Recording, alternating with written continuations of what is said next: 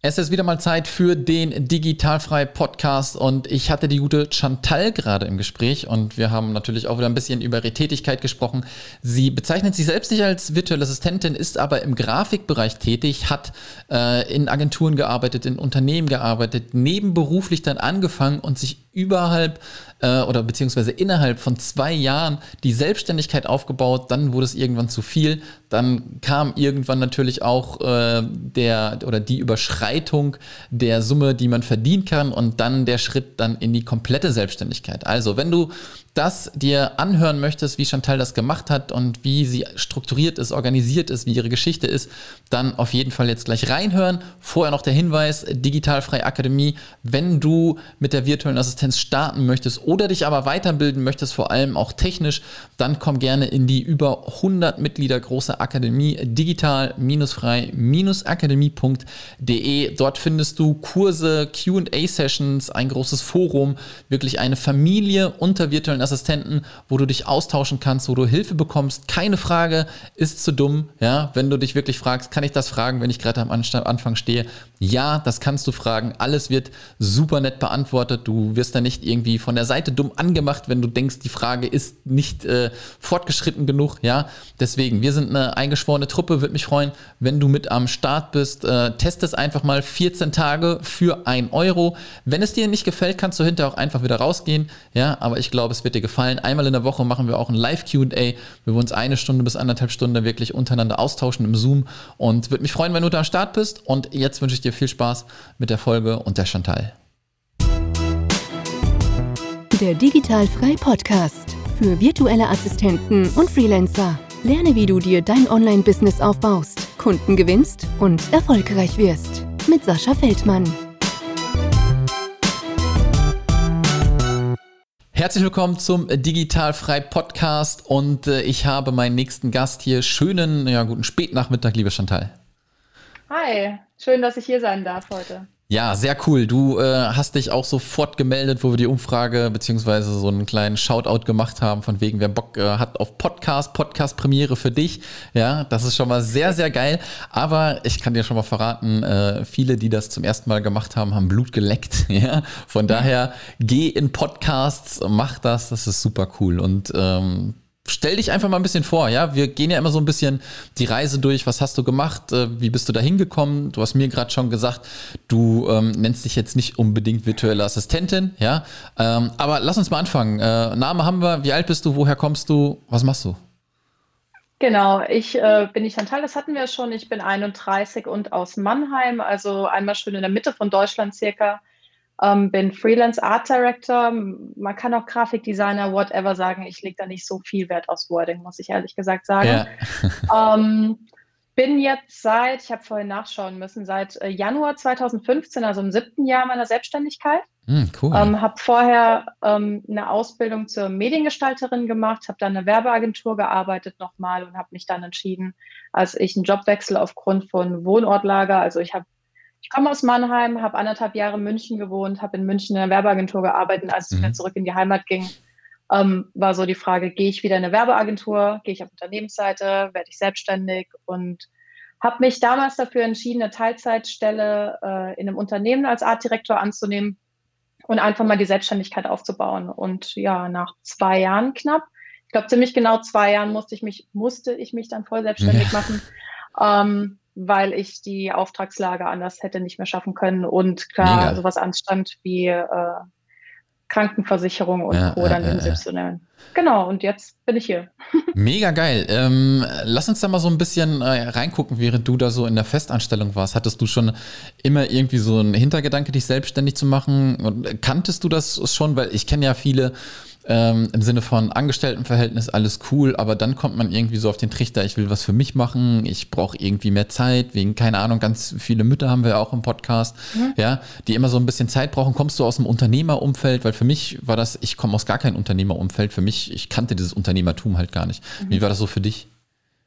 Ähm, bei mir war das äh, ganz anders, insofern, dass meine Eltern selbstständig waren und Perfekt, ich mir ja. als Kind immer vorgenommen habe, ich werde niemals selbstständig. ja, weil du gesehen also genau hast, was das an Zeit kostet und so weiter. Ne? Genau, ne? weil ich gesehen habe, 24-7, auch wenn man im Urlaub ist, also ich hatte, muss man dazu sagen, ich hatte eine tolle Kindheit, alles mhm. cool, mhm. auch ein gutes Verhältnis zu meinen Eltern und so, aber ich habe gesehen, was dahinter steckt, auch dass man abends beim Esstisch mal über die Arbeit geredet hat oder fast immer mal über die Arbeit geredet hat, ähm, dass alle mit einbezogen waren und ähm, habe das damals als Kind zumindest noch als negativ wahrgenommen, dass halt nie abgeschalten wurde. Mhm. Ähm, aber ich glaube, mir lag das dann doch so ein bisschen im Blut, weil nach der Ausbildung habe ich eigentlich direkt mein Gewerbe angemeldet. Das war 2012 und habe immer so nebenher ein paar Arbeiten gemacht, weil ich von Anfang an gleich das Ganze sauber machen wollte mit Gewerbe und nicht mhm. mal eben so äh, on the side. Ähm, und als dann wirklich der Wechsel war von der Agentur in München nach Mannheim wieder, habe ich das Ganze so ein bisschen überdacht. Also grundsätzlich habe ich mich in der Werbeagenturwelt ganz wohl gefühlt. Mhm. Aber man muss natürlich sagen, man arbeitet sehr, sehr viel, ja. ähm, ist sehr fremdbestimmt, auch von wegen, okay, es wird gepitcht, äh, du musst mal am Sonntag reinkommen oder heute Abend bleiben wir bis 10, 11 da oder sowas. Ähm, und ich konnte halt nicht viel mitsprechen oder es wurden Ideen rausgegeben, die ich jetzt nicht so nice fand. Und man hatte keine beratenden Funktionen, sondern eher wirklich als Designer. Und ich habe gemerkt, meine, mhm. Meine Fähigkeiten kommen da nicht so ganz raus und dachte mir, ich versuche es einfach mal, ich äh, bewerbe mich zusätzlich auf Unternehmensseite, einfach so Teilzeitstellen, einfach um auf Nummer sicher zu gehen mit dem Einkommen und die Miete ist dann gedeckelt und so. Und dann hatte ich ein Angebot von einer Vollzeitstelle Agentur in mhm. Mannheim und Teilzeitunternehmen und bin dann einfach nach Bauchgefühl gegangen. Ja, super. Ich glaube, du, ähm, erstens hast du, glaube ich, halt den Einfluss deiner Eltern einfach schon gehabt. Ja, du, du hast das so ein bisschen gesehen. Und äh, dann ist es natürlich auch super smart und das sage ich ja auch wirklich jedem, ja, wenn man irgendwie eine Festanstellung ist, versuche es erstmal nebenberuflich, ja, ja, Dann, dann ist die Fallhöhe halt relativ gering. Ne? Weil was passiert, wenn du nicht äh, der Typ für die Selbstständigkeit bist, ja, vielleicht ist die Couch zu nah und Netflix äh, zieht einen an, ja, und man geht dann nicht zum Schreibtisch. Ähm, dann bist du halt immer noch in dem, in dem Hauptberuf, ja, in dem Hauptjob drin. Ja? Aber das muss man erstmal testen. 1000 Prozent. Nee, ja. total. Also auch jeder, der mich fragt, wie hast du dich selbstständig gemacht, ich sage immer, wenn du die Möglichkeit hast, geh über eine Teilzeitstelle. Einfach ja. auch, ähm, um nicht so needy zu sein, jedes Projekt anzunehmen und mit jedem zusammenzuarbeiten. Weil gerade am Anfang verkauft man sich natürlich oft unter Wert und muss erstmal reinkommen. Und da sind natürlich auch, ich will das Überbegriff so toxische Leute dabei, die mhm. das ausnutzen, dass man noch ein Newbie ist und nicht viel Ahnung hat. Und solche Leute muss man nicht annehmen, wenn man weiß, die Miete ist bezahlt zum Beispiel oder die Krankenversicherung ist gedeckelt. Ja. Also das würde ich wirklich jedem zu 1000 Prozent empfehlen. Ja. Wirklich. Das ist die beste Entscheidung gewesen. Absolut. Und jetzt, äh, also dir ging es quasi auch wie mir so. Ich komme ja auch aus der Agentur, aus der Marketingagentur und du mhm. sagst ja schon, die Arbeitszeiten äh, Katastrophe. Ja, klar, macht es Bock, wenn du mit so einem Team arbeitest, was alles cool ist, aber irgendwann schlaucht das schon mal derbe. Und ich hatte auch auf diese ganzen Pitch-Veranstaltungen mit irgendwelchen Kunden irgendwann auch gar keinen Bock mehr. Ja, also das Deswegen. geht einem äh, wirklich mega auf den Sack. Deswegen kann ich dir da voll aus dem Herzen folgen, äh, dass du da irgendwie gesagt hast, ich muss da irgendwas selber machen. Das Coole war jetzt natürlich, ähm, dass du schon mit deiner Fähigkeit gestartet bist, ja, die du, die du ja erlernt hast. Viele gehen ja immer noch so, ich muss irgendwas Neues finden, was das Ganze noch mal ein bisschen komplizierter macht, ja. Und jetzt bist du da so reingestartet, hast äh, nebenberuflich angefangen. Ähm, hast du dich dann auch so ein bisschen ja, weitergebildet, viele Leute, Tim Ferriss und so weiter, ja, wo das alles so ein bisschen in die Selbstständigkeit gegangen ist? Oder ähm, hast du einfach sofort losgelegt und für dich war das so digitale Nomaden und sowas hast du noch nie vielleicht vorher gehört? Ähm, ich bin in der Tat erstmal mit dem gestartet, was ich konnte. Also mhm. deswegen, ich habe mich damals auch direkt nach der Ausbildung, ich habe so ähm, eine URL gesucht, eine E-Mail-Adresse und habe mich Grafikbohne genannt, weil yeah. Grafik, Grafikdesign, ich wollte nicht klingen wie eine Werbeagentur, das war mir immer ganz wichtig. Mhm. Ähm, und bin wirklich mit dem Grafikthema gestartet, muss aber sagen, jetzt ist es halt viel mehr. Also am Anfang war es so, keine Ahnung, von Logodesign, Speisekarten, mhm. so ganz klassisch alles, was so ein kleineres Unternehmen braucht. Mittlerweile habe ich natürlich Erfahrung in äh, Strategie, Konzeption. Ich mache auch Websites. Also ich biete eigentlich meinen Kunden heute so das Gesamtpaket an von Beratung über Strategie zur Ausarbeitung und zwar halt crossmedial. Und mhm. das hätte ich am Anfang gar nicht leisten können, habe das aber on the go gelernt. Also wirklich, ähm, ich muss immer sagen, ich wachse immer dann und ich glaube, ich gebe das den Leuten auch mal gerne als Tipp mit, wenn ein Projekt ein Tick zu groß erscheint, trotzdem annehmen. Du lernst das auf dem Weg dorthin. Und ich habe halt die Erfahrung gemacht, ich bin halt noch nie mit einem Projekt, auch wenn es mir ähm, Ticken zu groß erschienen ist, bin ich noch nie auf die Nase gefallen oder mhm. sowas, weil ich halt jemand bin, ich bin von Haus aus sehr ehrgeizig, dass ich eine sehr gute Arbeit abliefere. Ich bin immer kritischer, als mein Kunde mir gegenüber ist und meine Arbeit ist. Und ähm, so habe ich mich eigentlich weiter gebildet, weiterentwickelt, aber so auf dem Weg dorthin, immer wenn das Projekt wirklich anstand, mhm. habe ich mich dann, dann da reingekniet und nicht gesagt, ich möchte jetzt Webdesign lernen, ich ähm, mache drei Online-Workshops und Co., sondern ich habe das dann gelernt, wenn ich es gebraucht habe. Ja, und das ist auch richtig. Das ist, äh, ich hatte heute auch ein Podcast-Interview und äh, der hat genau das Gleiche gesagt wie du jetzt gerade auch. Ja, man hat vorher, ähm, was hat, war er nochmal, äh, Copywriter, ja, mhm. hat äh, angefangen als Copywriter, aber irgendwann kommen halt immer noch so kleine Sachen dazu, ja, wie, keine Ahnung, äh, SEO-Texte schreiben oder irgendwie sowas. Ne? Ja. Und das lernst du halt auf dem Weg. Das weißt du vorher vielleicht auch noch gar nicht. Das kommt dann immer mit dazu, wenn du so ein Projekt siehst, wie du es halt gerade schon sagtest, ne? Genau, oder du merkst auf dem Weg erst, dass du was Bestimmtes sehr gut kannst. Ja. Ähm, sowas wie, ich habe jetzt erst letztes Jahr angefangen, äh, Branding-Workshops zum Beispiel zu geben. Mhm. Mir ist letztes Jahr bewusst geworden, ich mache das immer so on the go mit, dass ich die Kunden frage und äh, das mit erarbeite, aber ohne das äh, A zu verkaufen und B, mir wirklich mal den Zeitblock einzuräumen, mich mit dem Kunden hinzusetzen. Und das war mir gar nicht so bewusst, bis ich mal so einen Schritt so ra rausgemacht habe und gemerkt habe, was ich da eigentlich schon die ganze Zeit mit abliefere. Dass ich nicht nur ein Logo mache, sondern eigentlich eine Brand aufbaue. Und ja. das ist mir auch erst auf dem Weg aufgefallen. Aber ich finde, das merkt man meistens erst, wenn man es macht. Wenn Absolut. man jetzt nicht sich hinsetzt. Und also ich habe noch nie einen Businessplan geschrieben. Ich ja. äh, bin halt gestartet, mache meine Arbeit soweit, würde ich jetzt mal behaupten, so gut. läuft, läuft du überlebst alles. quasi irgendwie, ne? Ich überlebe und das ganz gut. Ja. Ähm, und alles andere kommt dann auf dem Weg. Ja, absolut. Was haben denn äh, deine Eltern gesagt, wo du gesagt hast, ich mache mich selbstständig? Waren die sofort gar, DBIA? gar kein Problem. Ich glaube, ähm, sie haben gemerkt, ich war schon immer, also ich habe früher als Kind Jugendliche Leistungssport gemacht und war generell sehr ehrgeizig und kritisch mit mir selbst. Mhm. Und ich glaube, das ist eine gute Eigenschaft in der Selbstständigkeit. Also sie hatten nie Sorge, dass ich irgendwie, keine Ahnung, mein Essen nicht mehr zahlen kann oder sowas. Ja. Und sie wussten auch, dass ich, wenn ich merke, es läuft nicht oder es tut mir nicht gut, ich kann ja jederzeit wieder in eine Festanstellung gehen. Ganz das ist genau. ja das Schöne. Gerade in, in den digitalen Berufen hat man ja keine ähm, riesigen Ausgaben am Anfang. Ich meine, du brauchst einen Laptop grundsätzlich und wenn du den hast, ja, vielleicht noch Kopfhörer wäre ganz nett äh, ja, für ein Interview zum Beispiel. Ja. Äh, genau. Und dementsprechend hat man auch keinen keinen riesen Druck dahinter, dass es jetzt laufen muss, sondern ich finde, man kann halt mhm. ähm, das testen, im Idealfall mit der Teilzeitstelle und dann, wenn man merkt, es ist nichts für einen, kann man ja immer rausgehen. Und ich glaube, das fanden meine Eltern Deswegen haben sie es ganz locker gesehen. Also mhm. keine hattest, Kritik, alles cool. Ja. Hattest du denn äh, auch schon im Umfeld Freunde, die auch schon mal selbstständig waren oder teils, teils, dass du so ein bisschen mit denen quatschen kannst? Oder wie sieht das Umfeld so bei dir aus? Mm, jetzt ja, damals nein. Ja. Damals nein. Ich muss sagen, ich habe mich selbstständig gemacht, da war ich, glaube ich, 25. Mhm.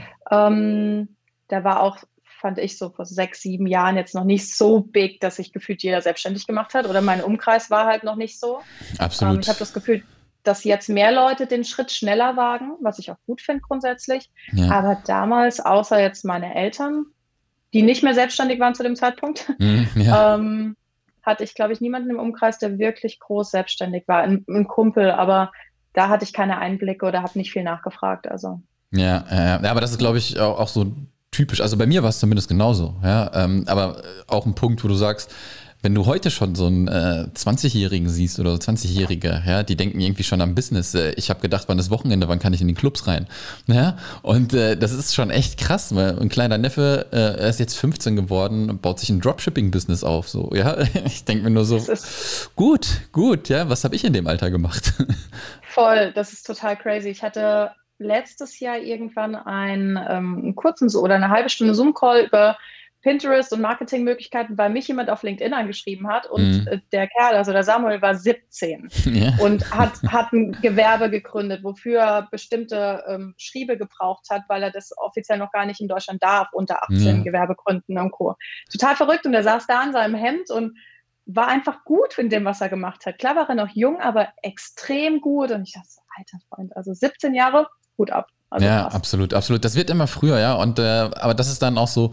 Ich hatte damals auch zum Beispiel niemanden, der irgendwie selbstständig war. Deswegen war da für mich mhm. das sowieso so eine komplett fremde Welt. Und genau wie du jetzt gesagt hast, mit der Zeit, jetzt kenne ich halt voll viele. Ich bin halt auch genau dahin, halt, wo die Leute mhm. halt waren. Ne? Ich komme jetzt, äh, ich würde mal sagen, Mannheim ist ein bisschen größer, wie wo ich herkomme, ja, aus so einem kleinen ja. Dörfchen halt. Und deswegen musste ich raus. Ja. Ich bin nach Köln, ich bin aber auch gereist, ja, bin, wo die ganzen Leute rumhängen, auf Bali und, und Thailand und sowas halt, damit ich halt dahin komme, wo die Leute sind. Mhm. Und ich glaube, aber mir hat das zum Beispiel auch noch einen mega Boost gegeben. Wie, wie empfindest du das, wenn du dich mit Leuten unterhältst, die auch Unternehmer sind?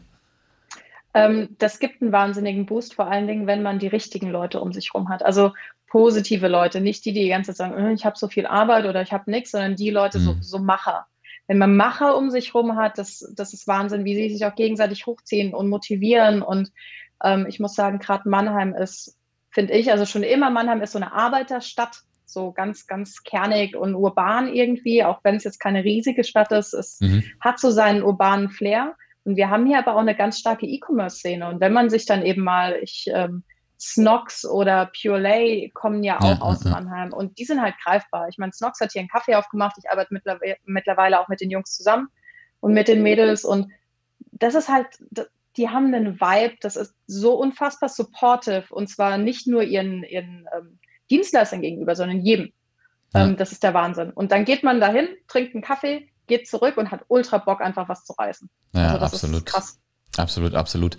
Erzähl mal noch so ein bisschen, ähm, wie du das denn am Anfang mit deinen Kunden gemacht hast. Also du bist ja in die äh, nebenberufliche Selbstständigkeit äh, reingestiegen. Hattest du sofort irgendwelche Kunden? Wusstest du, dass du sofort irgendwen äh, kontaktieren kannst von wegen, hey, ich bin da, ich mache das für dich oder wie lief das ab bei dir? Ich hatte so ein, zwei Kunden, die ich immer mal so wieder hatte. Das waren aber vor allem mhm. so Restaurants. Ich brauche äh, hier mal eine Speisekarte und da ein Flyer oder als dann Social Media ein bisschen größer wurde, Social Media Grafiken. Was ich aber von Anfang an gemacht habe, ist, ich habe den Leuten einfach gesagt, dass ich selbstständig bin. Also ich habe das in Gesprächen erwähnt. Ich habe jetzt nicht eine halbe Stunde davon geredet, was ich alles mache und wie toll das ist oder wie auch immer. Mhm. Aber ähm, ich glaube, die Leute unterschätzen, dass die Leute wirklich interessiert daran sind, was man tut und dass sie einen im Hinterkopf behalten. Und dementsprechend kamen immer mal wieder Neukunden auf mich zu, ähm, die von jemandem wussten, dass ich das mache oder ähm, Bekannte von mir, die was gebraucht haben. Und dann war es in der Tat so, dann war die Arbeit scheinbar ganz gut, mhm. sodass ich halt weiterempfohlen wurde. Also dann lief eigentlich alles über Empfehlung. Ich habe toi toi toi bis heute noch nie Akquise machen müssen. Ja, es mega. lief halt von selbst und ist von selbst besser geworden und größer und immer mehr zu tun gehabt und größere Kunden.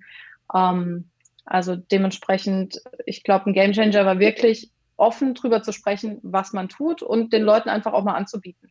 Ja, absolut. Äh, das sehe ich halt auch immer wieder und äh, das ist genau auch das, was du sagst. Ja, es ist gut, wenn man rausgeht und quatscht und sagt, was man tut.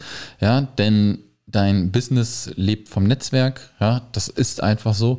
Und wenn du dann mal an dem Punkt bist, wo du jetzt bist, wo jeder hin möchte, ja, dass man in diesem Weiterempfehlung, in dieser Mundpropaganda die ganze Zeit drin ist, ohne wirklich krass irgendwie Kaltakquise betreiben zu müssen, dann äh, kann man schon sagen, alles klar, das Ding funktioniert super. Ja, aber da muss man erst hinkommen. Ne? Es gibt natürlich Leute, die können das schneller. Im Normalfall dauert das aber länger. Ja? Und da sollte man auf jeden Fall den äh, Atem haben, das auf jeden Fall durchzuziehen. Auf jeden Fall. Ich meine, bei mir hat das ja auch zwei Jahre gedauert, bis ich dann voll selbstständig war. Ja. Also das war ja auch nicht von heute auf morgen, aber ich habe mir auch einfach die Zeit genommen und mir, ich habe mir nie das Ziel gesetzt, muss man dazu mhm. sagen, dass ich gesagt habe, in fünf Jahren will ich äh, den Umsatz machen und in zwei Jahren möchte ich voll selbstständig sein, sondern ja. mir war wichtig, dass ich im Alltag happy bin, dass mhm. alles cool ist, dass ich mit Leuten arbeite, auf die ich Lust habe. Das mache ich heute immer noch. Also wenn ich merke, ein Projekt passt nicht zu mir oder der Gegenüber passt nicht zu mir, dann nehme ich das Projekt nicht an. Ich ja. vermittel dann auch gerne weiter, wenn ich denke, derjenige könnte mit anderen passen.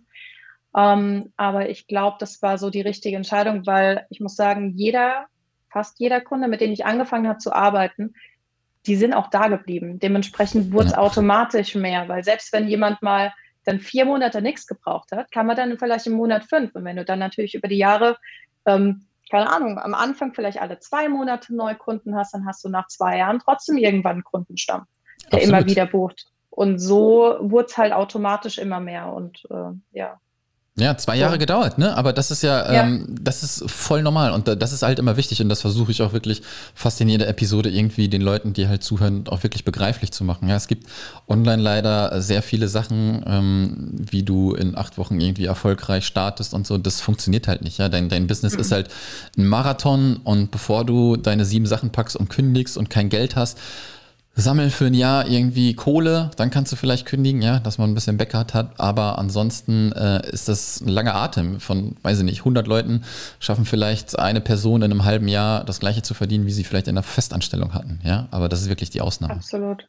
Genau. Ja. Und ich meine, selbst wenn jemand jetzt super, super, super unglücklich im aktuellen Job ist, dann sucht man sich irgendeine Teilzeitstelle. Ja. Dann sucht man sich irgendwas, was den Kühlschrank füllt und die Miete zahlt und ähm, ich habe zu mir immer gesagt, nicht weil es ein negativer Beruf ist, sondern was gar nicht mit meinem zu tun hat. Mhm. Gesagt, okay, wenn ich gar keinen Bock mehr auf Medienkram habe, werde ich Barista. Dann habe ich den ganzen Tag mit Kaffee zu tun, kann mich mit Leuten unterhalten, ja, mach was mit den Händen stehe. Und das hätte ich dann zum Beispiel. Also man, man, muss ja dann nicht in seiner Branche bleiben, wenn man merkt, es tut einem nicht gut. Dann kann man ja wechseln, ja. parallel die Selbstständigkeit aufbauen. Aber ich würde auch immer sagen, Fangnetz, Teilzeitstelle, aber egal was, dann halt nur zum Geld verdienen. Absolut, absolut. Ähm, beschreib mir mal so ein bisschen, wie dein Arbeitsalltag aussieht. Bist du krass durchstrukturiert, äh, früh aufstehen, Morgenroutine oder eher flexibel? Beschreib mal so ein bisschen, wie du es machst. Ähm, ich bin ziemlich gut organisiert. Ich würde nicht sagen, dass ich äh, den Tag krass durchstrukturiert habe, weil Dafür ist meiner Meinung nach, oder vielleicht äh, mache ich das einfach ähm, so standardmäßig, der Medien, die Medienwelt einfach zu schnelllebig. Also wenn ich ja. mir heute vornehme, wie meine nächste Woche läuft, es kommt eh anders, weil irgendein Kunde kommt und sagt, ich brauche mal schnell was oder kannst du nicht mal? Und dann sage ich halt in der Regel nicht nein, wenn ich es noch unterbringe. Mhm. Ähm, aber ich stehe morgens ganz normal relativ früh auf, bin spätestens um neun am Rechner, manchmal um acht, manchmal um zehn, eher zwischen acht und neun Mhm. Äh, ich habe einen Hund, mit dem gehe ich vorher noch Gassi, das tut mir ganz gut. Also gerade für Leute, die den ganzen Tag am Rechner sitzen, ist ein Hund echt äh, ein, ein Doppel-Game-Changer im Leben.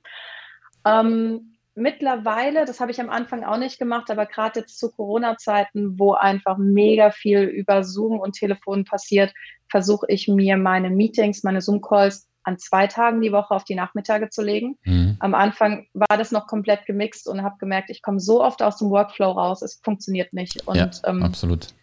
Das hat sich jetzt bei mir etabliert. Äh, die Wochentage variiere ich noch ein bisschen. Gut funktioniert Dienstag, Donnerstag, aber da bin ich auch einfach flexibel, wenn mein Kunde sagt, es geht nur Freitagmorgen, dann ist das halt so. Dann ja. gibt es Freitagmorgen einen Termin. Aber das ist so eine Struktur. Ansonsten ähm, muss dazu sagen, ich bin so ein kleiner Workaholic. Äh, Corona hat es nicht besser gemacht, weil es gibt keine Freizeit, also keine großen Freizeitmöglichkeiten mehr. Ja. Ich arbeite halt einfach sehr viel. Es kann sein, dass ich morgens an den Rechner gehe, ähm, nachmittags so zwischen 15, 16, 17 Uhr dann eine Pause, Gassi nochmal eine größere Runde einlegt und mich dann oft nochmal an den Rechner setzt bis, keine Ahnung, 20, 21 Uhr plus minus. Ja. Ähm, da habe ich keine krasse Struktur. Morgenroutine ich mache halt irgendwann die Kaffeemaschine an, aber das würde ich ja. jetzt nicht als Morgenroutine ah, bezeichnen. Doch, doch, doch. Also ich gehe da gar nicht äh, drauf ein. Man hört ja immer irgendwie, weiß ich nicht, du musst kalt duschen, du musst Yoga machen, äh, keine Ahnung was. Ja, jeder hat, also das wird ein versucht immer irgendwie so zu propagieren, das musst du so machen, aber es reicht, wenn du deine Kaffeemaschine anmachst, ja, wenn ich morgens aufstehe, ja. mache ich mein Frühstück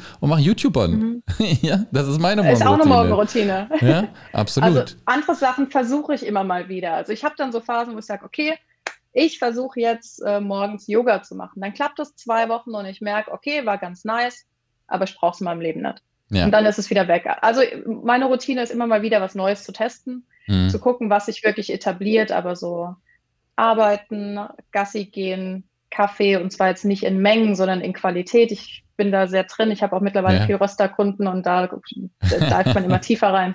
Ja. Ähm, das ist so meine Routine. Ansonsten ganz entspannt eigentlich. Ja, cool. Aber ich finde, du, du hast einen guten Tipp gegeben, von wegen, ähm, dass du nur an den und den Tagen halt Meetings zum Beispiel machst, ja. Mhm. Das war bei mir, das ist eigentlich so, so eine simple Sache, ja. Aber wenn man es vorher einfach nicht weiß, dann hat man es vielleicht gar nicht gemacht. Wir, wo wir das jetzt hier heute aufnehmen, ist Freitag. Ja, es gibt keinen anderen Tag in der Woche, wo ich Podcast mache. Es gibt nur ja. Freitag, weil ich im Podcast-Flow bin. Ja, ähm, es gibt Sachen, wo ich, also ich habe die Tage wirklich durchstrukturiert. Ich nenne das immer die ideale Woche, ja, was ich auch mit den VAs halt mache. Die ideale Woche wird nie so passieren, wie sie dasteht, ja. Aber wenn sie zu 80 Prozent zustande kommt, ist es super, ja. Und an einen Tag ist Content, an den anderen Sachen ist Videos schneiden und so weiter und so fort. Und wenn ich das dann halt auf einen Tag mache, ist es für mich halt echt krass produktiv. Vor allem habe ich das bei dem Podcast gemerkt. Ja? Ich mache Podcasts super gerne. Freitag vorm Wochenende, beste Entscheidung. Ja? Absolut, absolut. Also das kann ich wirklich nur mitgeben. Ich habe das viel zu spät umgesetzt eigentlich.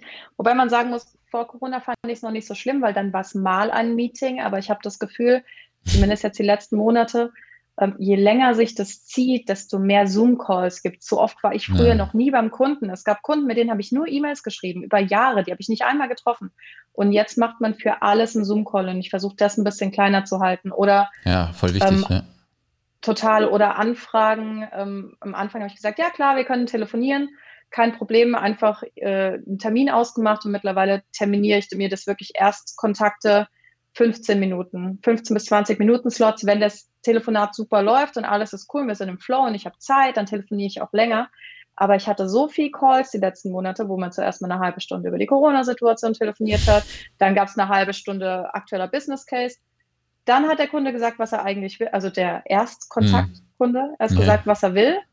Um, ähm, und dann haben wir festgestellt, ich rede von 5000 Euro und er für 500 und dann waren anderthalb Stunden weg. Und das um, ähm, ist weder für mich cool noch für den Kunden, der wahrscheinlich auch was Besseres zu tun hat. Dementsprechend ja.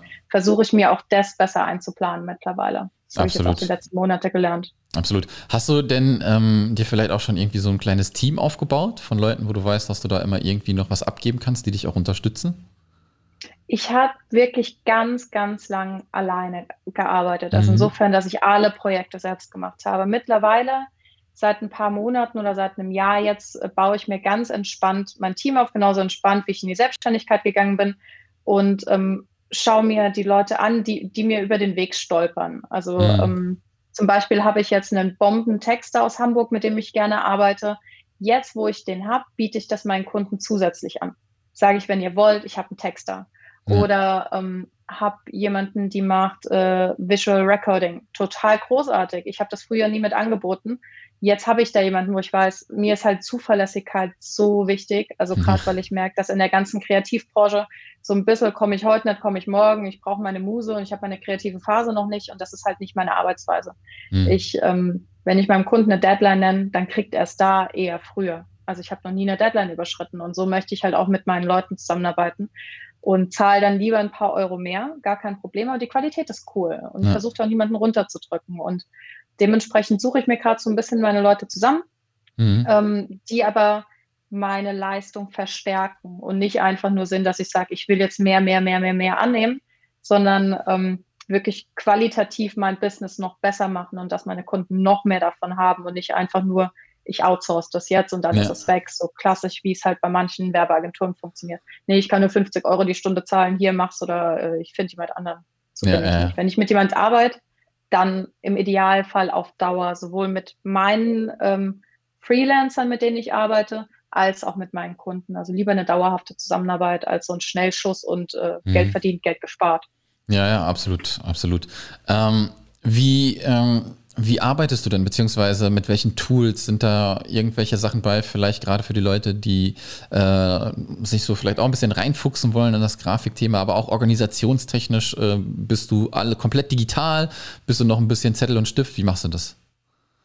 Eigentlich bin ich komplett digital, eigentlich deshalb, weil ich immer mal wieder Phasen habe, wo ich einen Block auf dem Tisch habe. Manchmal ist es hm. das iPad, manchmal, meistens sind es aber äh, digitale Notizen. Die Notizen halte ich mir noch ein bisschen offen, das ist so ein bisschen nach, nach Geschmack einfach vom Tag. Alles andere ist digital. Also ähm, von Asana als Projektmanagement-Tool liebe ich. Ich meine, man kann natürlich auch, äh, gibt es ja diverse andere, ja. äh, Trello und Co. nutzen. Ich bin bei Asana hängen geblieben. Ich nutze nutz Slack für die Kommunikation, sowohl mit meinem Team zum Beispiel. Ähm, wenn ich jemanden habe, bei dem ich sage, okay, wir haben ein spezielles Projekt, das zieht sich über ein paar Wochen, oder Monate. Mhm. Ähm, da mache ich einen Slack-Channel dafür auf, nutze das mittlerweile aber auch für Kundenkommunikation in den Projekten, die sich auch über den längeren Zeitraum spielen, weil ich finde, E-Mail an sich ist top, mhm. alles cool, aber es gibt natürlich einfach Sachen, die man schneller abstimmen kann und schneller abstimmen möchte. Ähm, beidseitig und da funktioniert Slack großartig. Zoom nutze ich für die ganzen Online-Meetings, funktioniert klasse. Ähm, was ich auch ganz toll finde, ist Loom.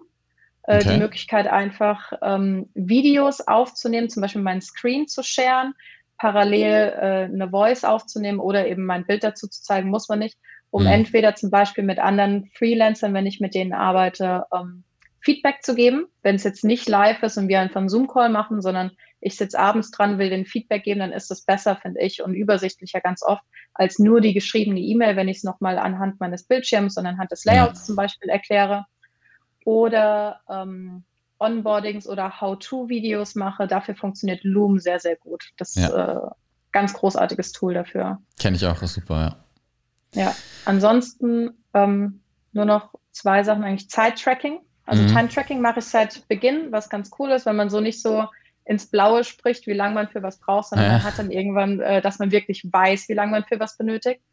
Da nutze ich Toggle und ansonsten noch ein Rechnungs- und äh, Angebotstool, Moco-App. Also das sind okay. so meine Top-Tools eigentlich die letzten ja. Monate.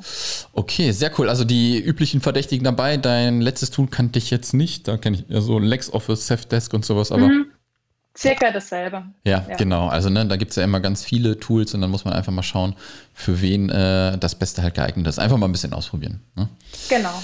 Ähm, Chantal, ich bin durch mit dem, was ich dich fragen wollte. Ähm, mhm. Lass uns noch mal kurz wissen, wo man dich finden kann. Das gibt es alles auch noch in den Show Notes, aber für die, die jetzt einmal noch hören wollen, äh, Webseite, Social Media, wie findet man dich?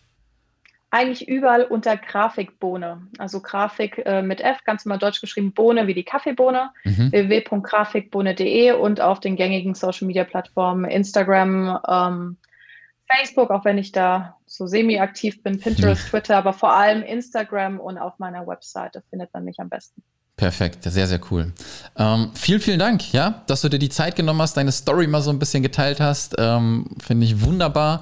Wieder für mich typisch, was nicht negativ ist, sondern eher positiv, ja. Mhm. Es hat ein bisschen gedauert, äh, bis du dann wirklich voll reingegangen bist, was der ganz normale Weg ist, ja. Und äh, sehr cool, wie sich das entwickelt hat, ja. Mega toll, Absolut. mega super. Vielen, vielen Dank. Wir sprechen an einem Freitag. Ich wünsche ein schönes Wochenende. Dankeschön, wünsche ich ja. dir auch. Hat Spaß Danke. gemacht. Ciao. Ciao. Das war der Digitalfrei Podcast. Wenn du weitere Informationen zu den Themen virtuelle Assistenz und Freelancen suchst, schau doch einfach auf den Blog digital-frei.de vorbei.